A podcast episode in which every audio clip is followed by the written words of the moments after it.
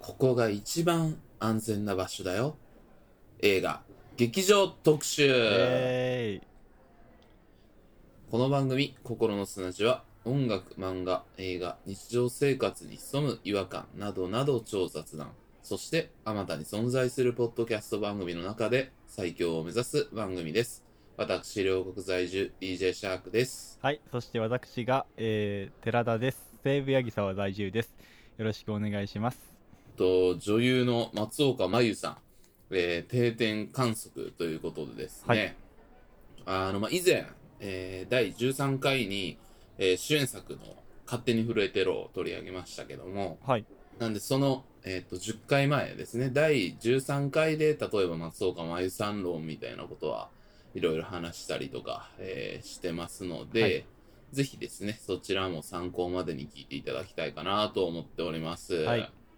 ろしくお願いします。はい、やっぱね、まあ今回も、まあ松岡前すごかったな。そうですね。いやー、すごいよな。なんかで、も、あれですよね、よく言われてるのは、原作のその主人公は、えっ、と、山崎賢人の方なんですけど、映画になってそこがちょっと反転してるような描き方っていうのは言われてるので、うんうん。なんかそう松岡茉優をやっぱりこう中心にボンと持ってくるぐらいの勢いのある演技勢いのある演技っていうのもおかしいかまあ、う ん、インパクトのあるまあまあ存在として扱われてるので、まあなんかありがたい域に入ってきてるよね。そうですねも うもはやそういう域に来てますねうん早くももうなありがたい域に入ってます よ。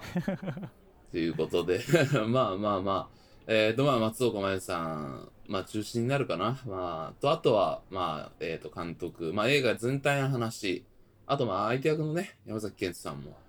の話とか、まあいろいろ、えーいろんなところから、えー劇場を考えていきたいかなと思っております。はいということで、えーっと、本日もいきますよ。第23回劇場特集、心の砂地。君は地球を丸くしたんだろうわかるかい迷わず今日はわかる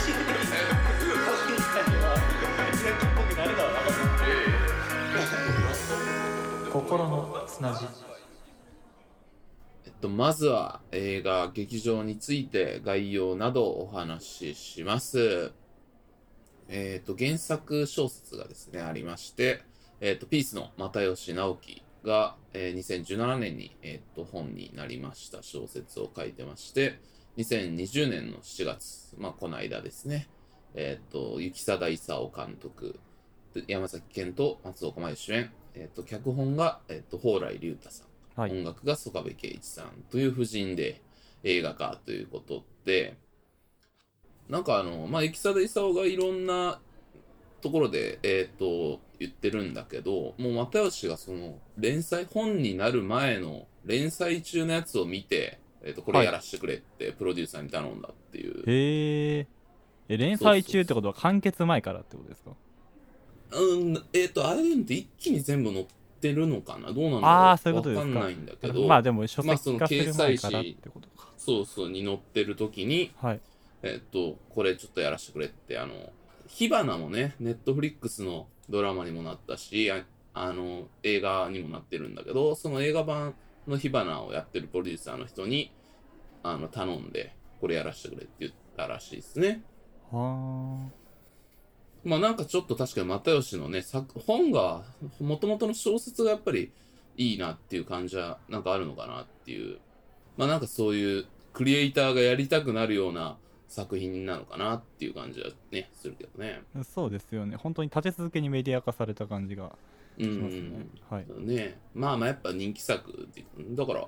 ね、に3年ぐらいでもうすぐ映画化って結構早いね、乗ってる感じはしますよね。で、あとは、えっと、まあ先に、えっと、脚本を、えっと、雪貞監督ってどっちも、監督脚本どっちもやる場合とかもあるんだけど、はい。あの、今回はその、蓬莱竜太さんっていう、えっと、モダンスイマーズっていう劇団の、結構人気の劇団なんですけど、の劇作家演出家と組んでやってて、はいで、まあ、あの、岸田国を戯曲賞とかも取られてる作家さんですけれども、あの、前に、えっ、と、ピンクとグレー、えーはいはいという、これはもともとニュースの、えー加藤茂明君はいそうそう、の原作のやつを、えーやってまして、その時に組んでて、で、なんかどこで交流があったのかわかんないんだけど、えーっと、まあ、組んでるのはその時が初めてかな。で、あの、舞台版の、えーっと、世界の中心で愛を叫ぶ。はいはいで映画版、えーっと、雪貞監督がやってますけど、舞台版は蓬莱裕太さんがやってたりして、なんかその辺で交流があったのかな、なんかなとか思ってるんだけどね。あーはいはいはい、で、まあ、あと舞台とかもね、ゆきさで久をやってたりするんで、まあ、その辺でこれがあったのかっていうのがあって。なるほどで、まあ、えっ、と、もともと、蓬莱竜太さんも神戸の出身の人で、まあ、又吉と同じ関西出身で、そういう小演劇というかね、うんそういうとこから出てきた人として、蓬莱さんに頼んだっていう感じらしいですね。なるほどうん。まあなんか、えっ、とまあ、先に言っちゃうと今回すごく、まあ僕も良かったなと思うんですけど、あの映画としてね。はいはいあまあそこは結構この蓬莱さんの脚本がまず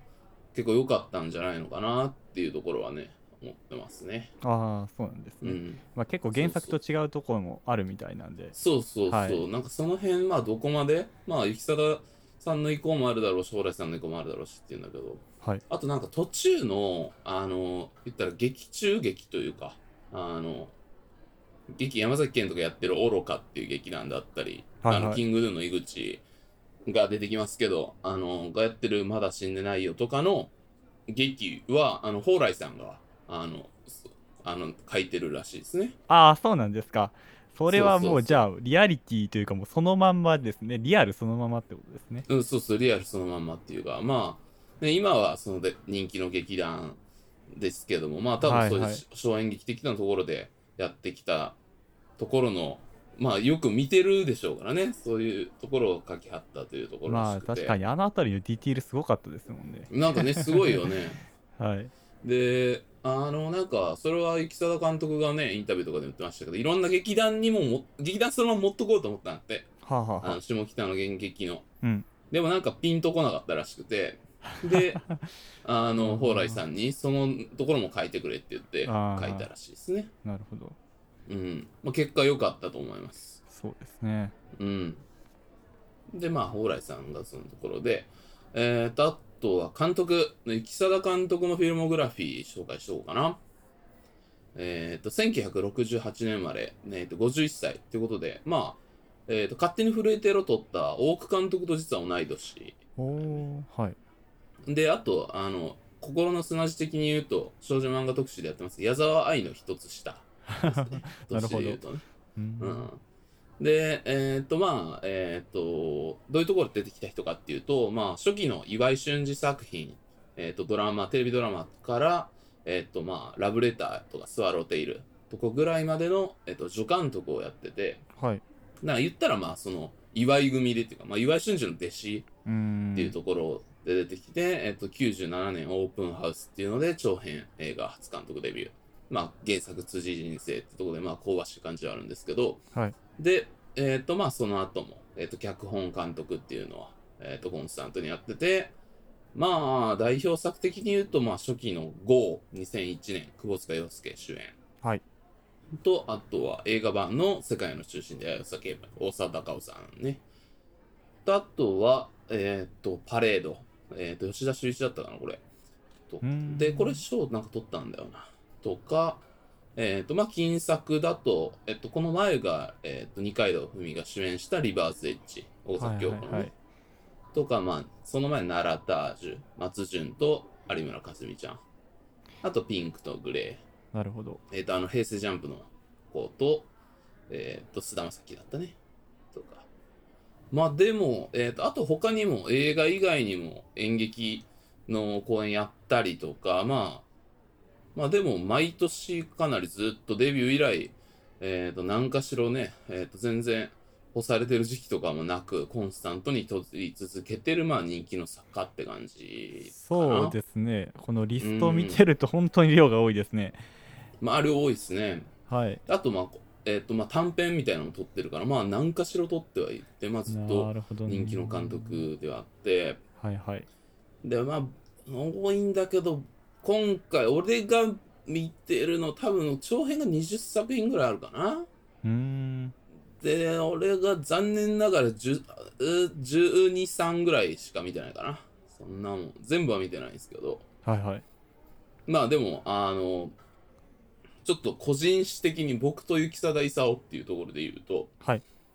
まあ、あの、それこそ GO、えうーん小仏家丈介、まあちょっと思い入れがあるって言ったんですけど、まあ GO は、すごくその、多分僕の世代、まあ僕91年生まれなんですけど、はいにはすごく多分、初めて好きになった映画 GO っていう人多分すごくいいるっていう、個人的な印象なんだけど、へーえそれを見ら見られたのって何歳ぐらいの時ですかこれはね、でもレンタルのビデオで見てるから、はい2003,4年とかかな、中1とか、うーん中1か、多分そんぐらい、なるほど2003,4,5、中1、2、3がそんぐらいなんで、に見て、まあ、ツタヤで押されてたってのもあるんだけど、まあ、その、窪塚洋介ってやっぱ、僕たちの世代にとっては特別な存在だったんで、はいはいまあ、それの代表作の一つっていうんで、5だったかな。なるほどあと、えっ、と、原作の、えっ、と、金城さんだっけは、その、中学生の読む本として、あの、フライダディフライとか、はあ、はあれ書いてる人のね、えっ、と、人ですけど、で、それの映画を、窪塚がやってるっていうとこと、で、なんか、見ると、やっぱその、俺たちが見たことのない、その、娯楽作みたいなんじゃない、ちょっと文学的な感じの、あ、うーんあもうもう見させれ、られるっていう。まあ、それは確かに初めて見ると食らっちゃうとこはあるでしょうね、で、まあ、ちょっとソフトフォーカスのなんかファンとか、はいはいではいなんかとかね、まあ、柴咲コウがめちゃめちゃ綺麗ですけど、はいの感じとか、なんかこう、ナレーションが多い感じとか、えっと、なんかあの、今回、その何回も、いつまで持つだろうかみたいな感じのナレーション何回もね、はあいの劇場でありますけ入ど、りますね GO も、これは僕の恋愛の物語だ、みたいな感じの、原作にある一節を何回も何回も使うみたいなのをはあ、はあやっはてて、あ、ななんるかほそどこは多分、えっと、パターンっていうか、まあ他の作品であんま見たことないんだけど、はいはいまあ、ちょっとセルフパロディ的にやってんのかなまあ、っていうところもあって、なるほどえっ、と、GO っぽい感じもありの。で、あの、その GO から、えっ、と、結構、えっ、と、それで、ちょっとしたら、セカチュウの映画版が出るというね。それも雪貞監督が撮ってるっていうところで。いやーなんかこうざっくりくくると怒られそうな気がするんですけどなんかはいはい若者向けっぽい映画が多いなっていうあ、そう、印象がありますね。そうね。 ざっと見るとはいそうそうそう。とか、ああの、俺が高校ぐらいになったらサージェ・レリカが出てきた、あの、別に事件のね、はいはいあの、クローズドノートも雪貞監督ですし、はいうん。まあなんかそういう、まあちょっと、なんかね、青春感のあるようなやつが多いかな、うん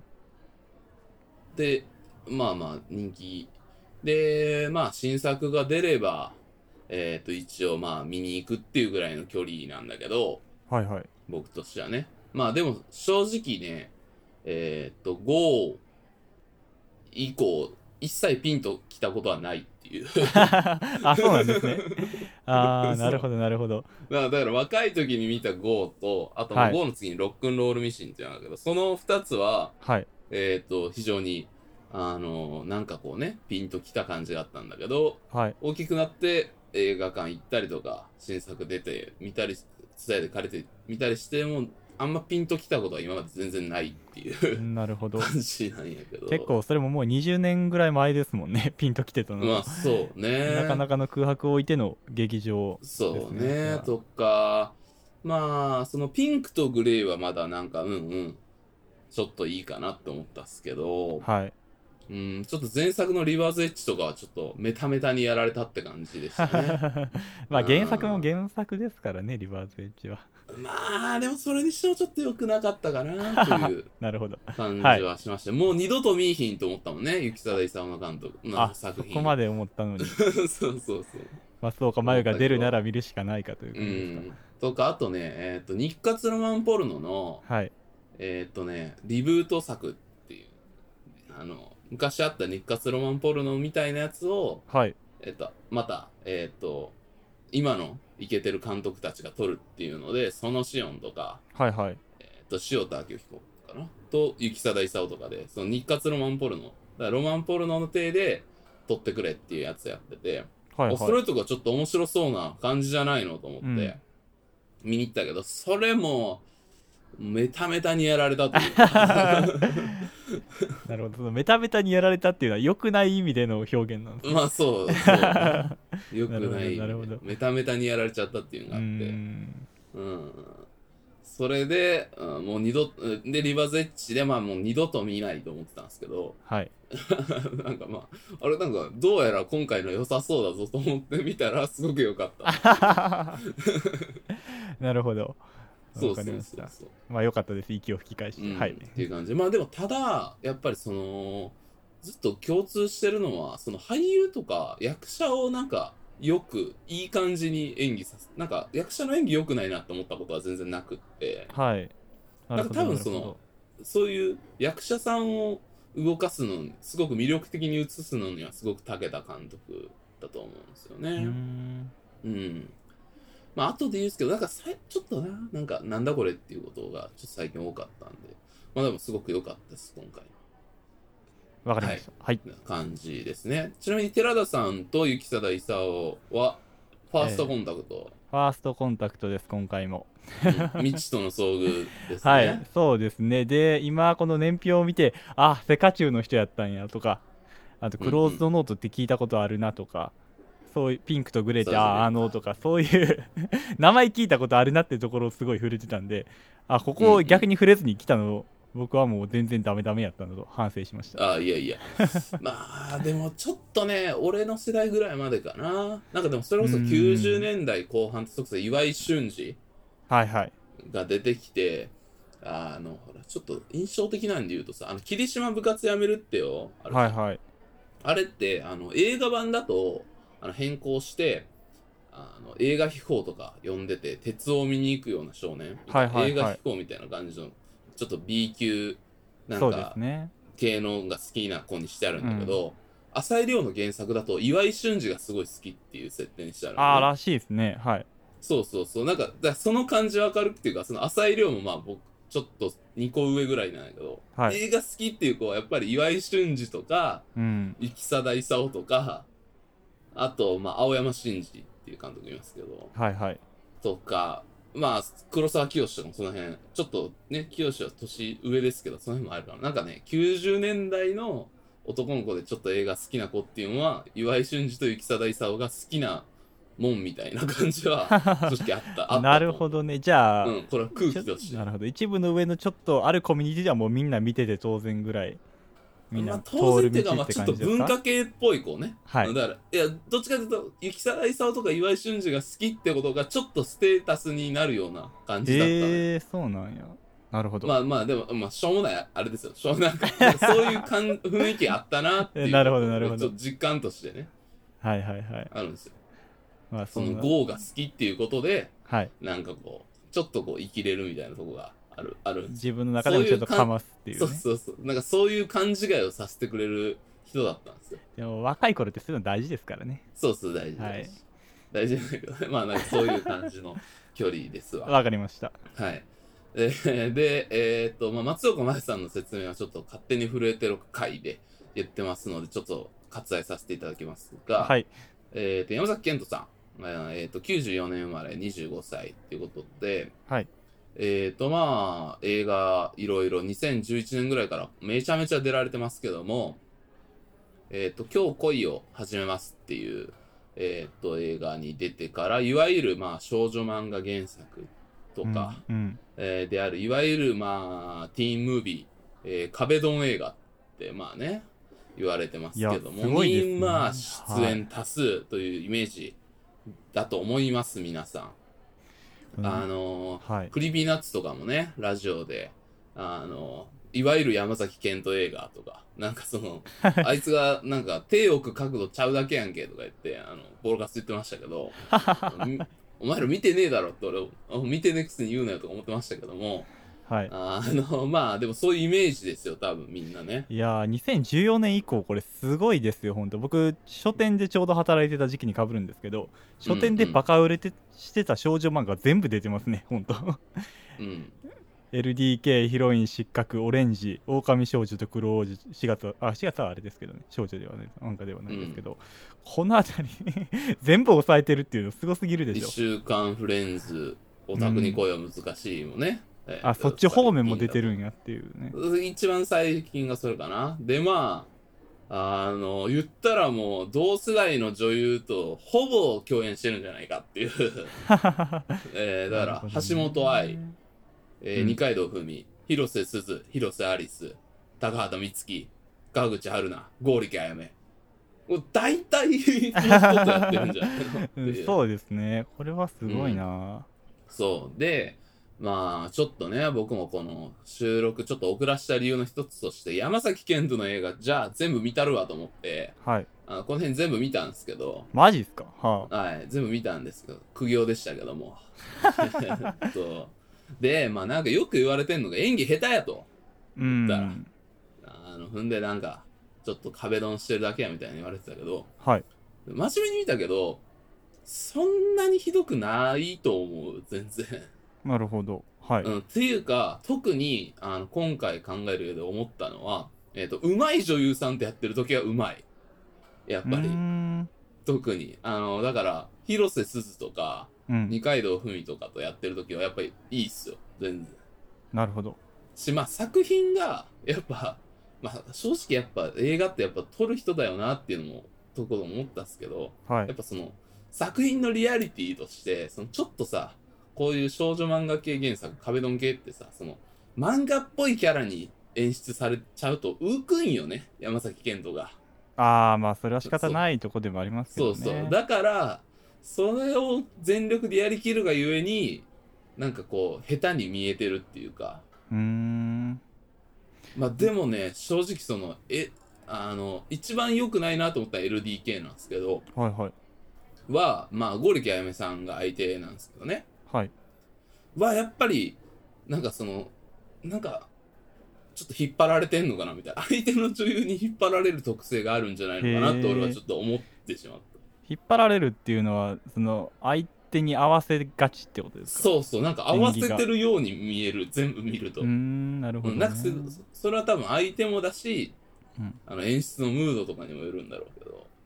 なるほどじゃあちょっと環境とか相手とかに左右されやそうすそいうそうすごいされるんだと思うんですよねなるほどそうそうそうだからすごい頑張ってやるがゆえにうんそのそこの正解を出してるんだけどそのなんかアニメっぽいキャラの王子様みたいなところに置かれたりするとうんやっぱすごく浮いてなんか下手に見えちゃうんよねなるほどまあちょっと真面目すぎるみたいなところもあるようなそうそうそう多分感じ頑です張っねてやってるんだきっけどそれはが逆に変なことになってるみたいななるほどねことが大きいのかなと思っててうんでも別に決して演技が下手なわけでは全然ないなと思いました見ててまあなかなかこの山崎賢人さんの魅力みたいなところもあの聞いてみたいですけどね、そうね、んそうね。なんかまあでも今回まあ明らかにいいじゃないですか。うん、あーめちゃめちゃ言われてますよね、本当にいろんあなところものー、それこそまあノリノリの松岡真優に、はい、えっ、と、ちょっと友達と喋ってたんやけど、あんな松岡真優がいて松岡真優だけじゃない、そこには負けきってない感じで存在できてるっていうのはうんすごいことだと思いますよね。まあそうですよね、なんか、うん。その山崎賢人の中でも、まあなんかひ、あの一枚、皮破ったというか、みたいな評価がかなりされてる映画だなとは、うん。いろんなレビュー見そてうてそう思いますね。そう。で、なんか本当にそうなんかなと思ってみたら、まあ確かにすごくいいんだけど、はい、でも別にポテンシャルとして別に全然下手なわけではないなって俺は思ったね。そなのるほど求められてる役がちょっとそういうなんかちょっと下手に見える役だったからっていう感じ。まあ、その相手に合わせるっていうような特性が今回、かなりそうそうこうそうせ制したんじゃないですか、ね。制してるっていう、そうそうそう。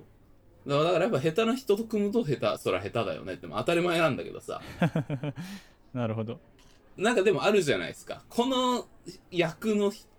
この人の演技が良かったからなんとか見れるとか。うん、まあ、それはありますね。そういうのあったりするねん往々けにどしてさ、はい。うんまあなんかちょっとそういうムードに合わせ続けてんのかなっていうのが一番思ったところですねはい。ってところですこの前置きだけですげえ長くなっちゃってますなうん今日アフタートークもやりますはい。 急遽変更というこ とじで。ゃあお、お便りとかの主なやつは、はい。えっと、あアフタートークで、えっと、にしましょうだらだらったりますんで、はい2回分けます。はーい。ということで、えっと、次にですね、僕と寺田くんが、えっと、どのように見たかっていうふうな、えっと、ことを喋っていきたいのかな、なと思っています。はい。じゃあ次、本題喋っていきますので、まだまだ続きます、心の砂地。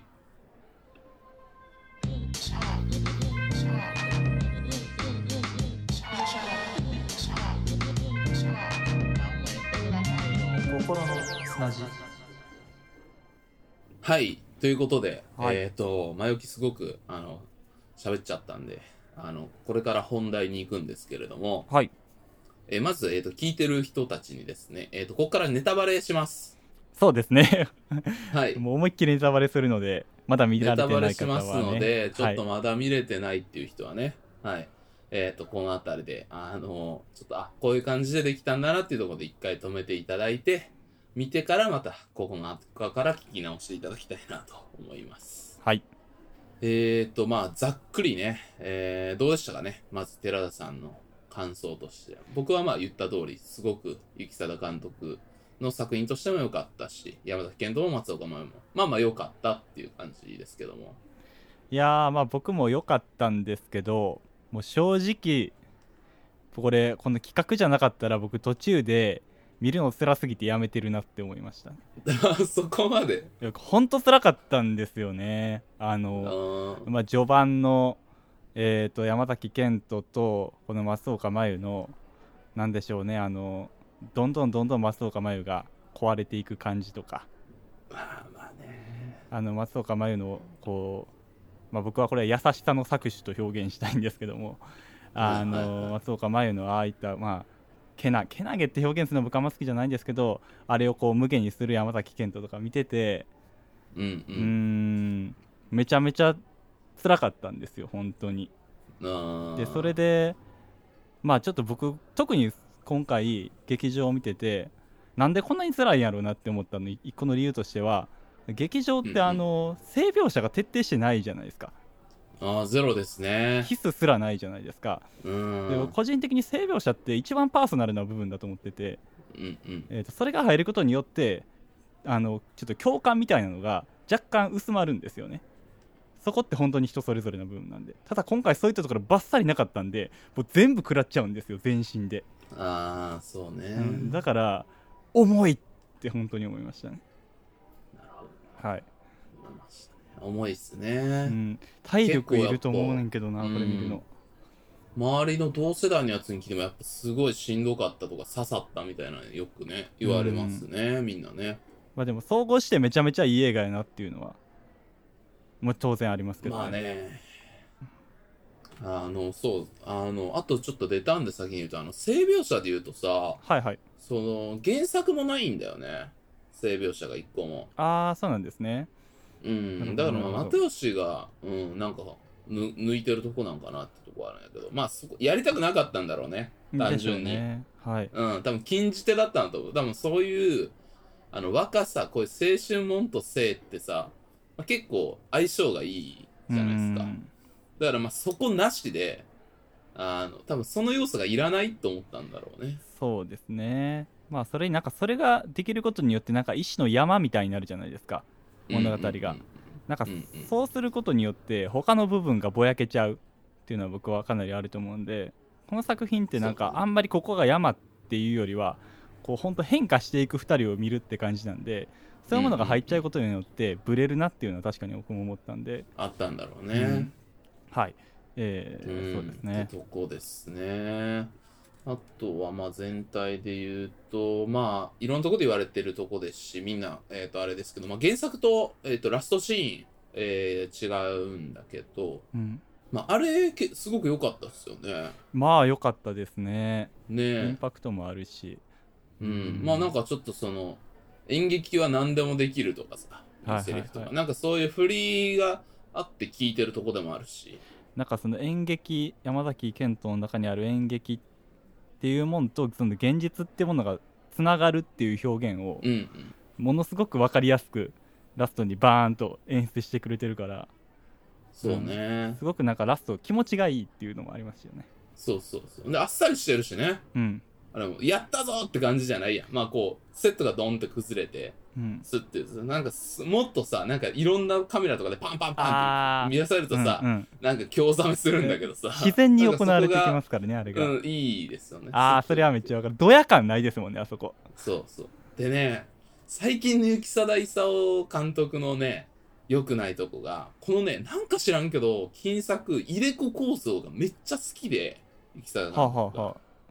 うんなんか最近、まあ前作もそうだし、ピンクとグレー、まあもうそうなんだけど、なんかね、そういう、まあメタっつうか、イデコ構想みたいなんで、なんか最近なんか毎回やってんのよ。で、それがね、もう良くないのよ、最近。ドヤ、ドヤ感があって。まあ確かになうん。作り手としては一番ドヤれるとこではあるんだけどもっ ていうあの、まあ、それが良くないのが、今回、すごくその、最近や、挑戦してきた入れ子の中で、もう一番うまく結実してるっていうずっとヒットじゃなかったけどようやくヒットようやく、ようやくヒット素晴らしいしたその方法が形で、あの、ヒットしてるっていう。まあ、だからもう、この、いいラストのおかげで、あの、金作の、あの、ミスった演出たちは全部帳消しにしていいんじゃないかなって思うぐらい良かったです けど。なるほどねうん、まあまあそれよくてね。で、あの原作は、あの、猿のお面かぶって笑わすとこで終わるんよね。うんらしいですね、そうそうそう、なんですよ。で、まあこれって多分、なんか、えっ、と、文庫版のね、又吉の原作の後書き後書きに書いてあったんですけど、あの火花書く前に書き始めて、はい一回止めて火花書いたんやって。はあはあはあなるほどだからまあ、ちょっとすごくあの、火花のソーセージ的っていうかね、なんか、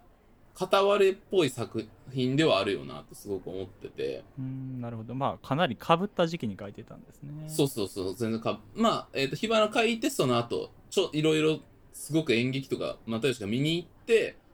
調査して、やっぱまたか、火花を書き終わった後に書いたらしいんですけど、はいはいなんかすごくその、火花と共通してるところもあるよね。で、そのオチっていうところは、どっちもその、笑かすってところで終わるっていうのは、すごくね、うん似てるところでもあるし、その、笑いっていうのは尊いっていう、尊さみたいな、笑いっていうことをすごく尊く考えてるんだなって思うんだけど、まあ又吉自身のテーマなんでしょうねそれテーマなんだろうけどねんうん。なんかそこで原作が終わってるのに対して、その映画でやるならああやったっていうのはね、すごくそれはそれで良かったなと思いましたね。うんなるほどねあとは、言うと、あと、ナレーション多いよね。ああ、山ナレ崎ーシ賢人のョン多かったですね。見返しても本多当いに。多いですね。場面始まるたびにちょっとナレーションがあって、場面が入ってみたいな。そうそうそう。ちょっとあれだけ俺ちょっと言わせてくれて、あれちょっとくどくないですか。ああ、まあ確かに不必要だなって感じる場面も多々ありましたね。うん、ちょっとくどいかなと思うんだけど、ただ、なんかあの、山崎賢人のああいう若さゆえの整理できてない感じ、うん自問自答してる感じみたいなのは、よく出てるっていうところで、まあまあ、よかったかなと。まあそれも俺好みの問題。なんかもう、言わんでいいやんって思うんだけど、なるほど。なんかあの、特に、そうそうそうえっ、と、スクーターかバイクだったかを、あのー松岡真優があぐるぐる回る友達からもらってくる時とか、なんかああいう時とかもナレーションが入る、なんかそのナレーションが入る言葉って多分受け手側キャッチしてる部分なんですけど、それを言葉で言っちゃうと、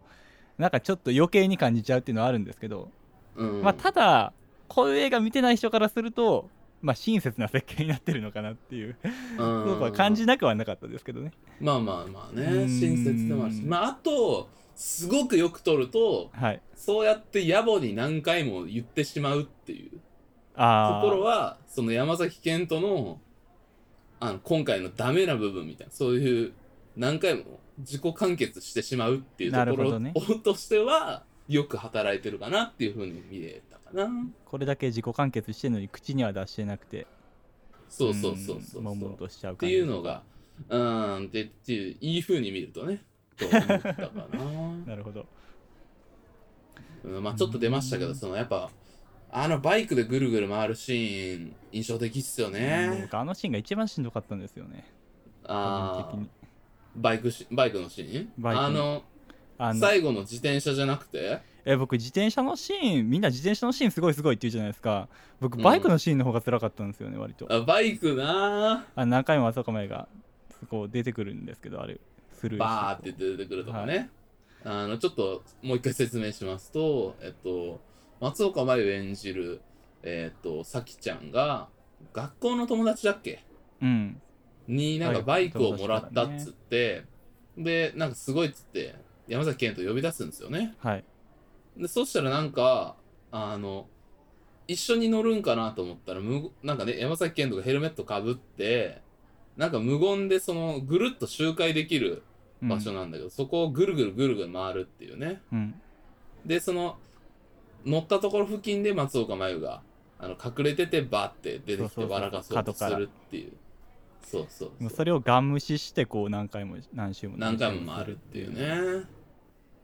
あれなんかすごいシーンっすよねあれねうーんなんだろうななんかうんああいううん僕がされたことあるって言い方したらすごい 個人的な経験になるかもしれないですけど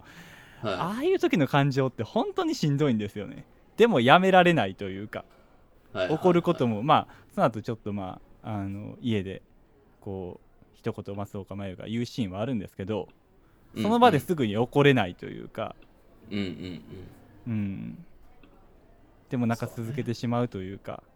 そういう優しさに対してこう無下にされた時のあの孤独感急に心キュッてなる感じとかがあすーごくあってであれしかもそのバイクの視点でずっとカメラが回るんですよねそうねそうなんですよねその松岡真優側であんまりカメラを撮ってなくてなんかその辺りの阻害されてる感じ松岡真優が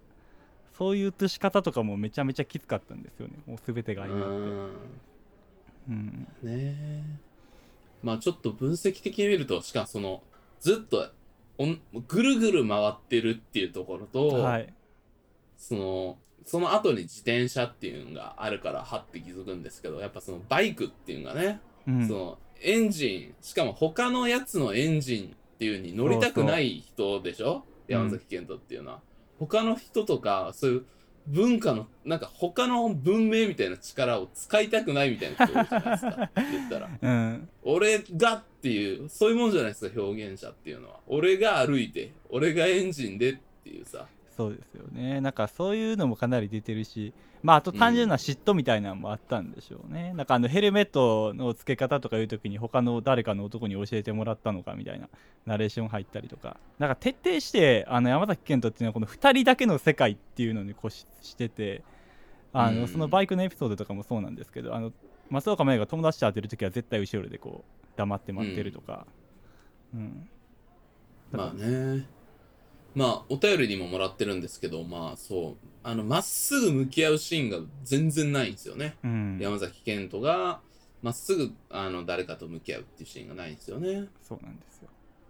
まあでもなんか作ってる人とか表現する人ってまあそうななんかあうわあるよなこういうことっていうことすごく思うよね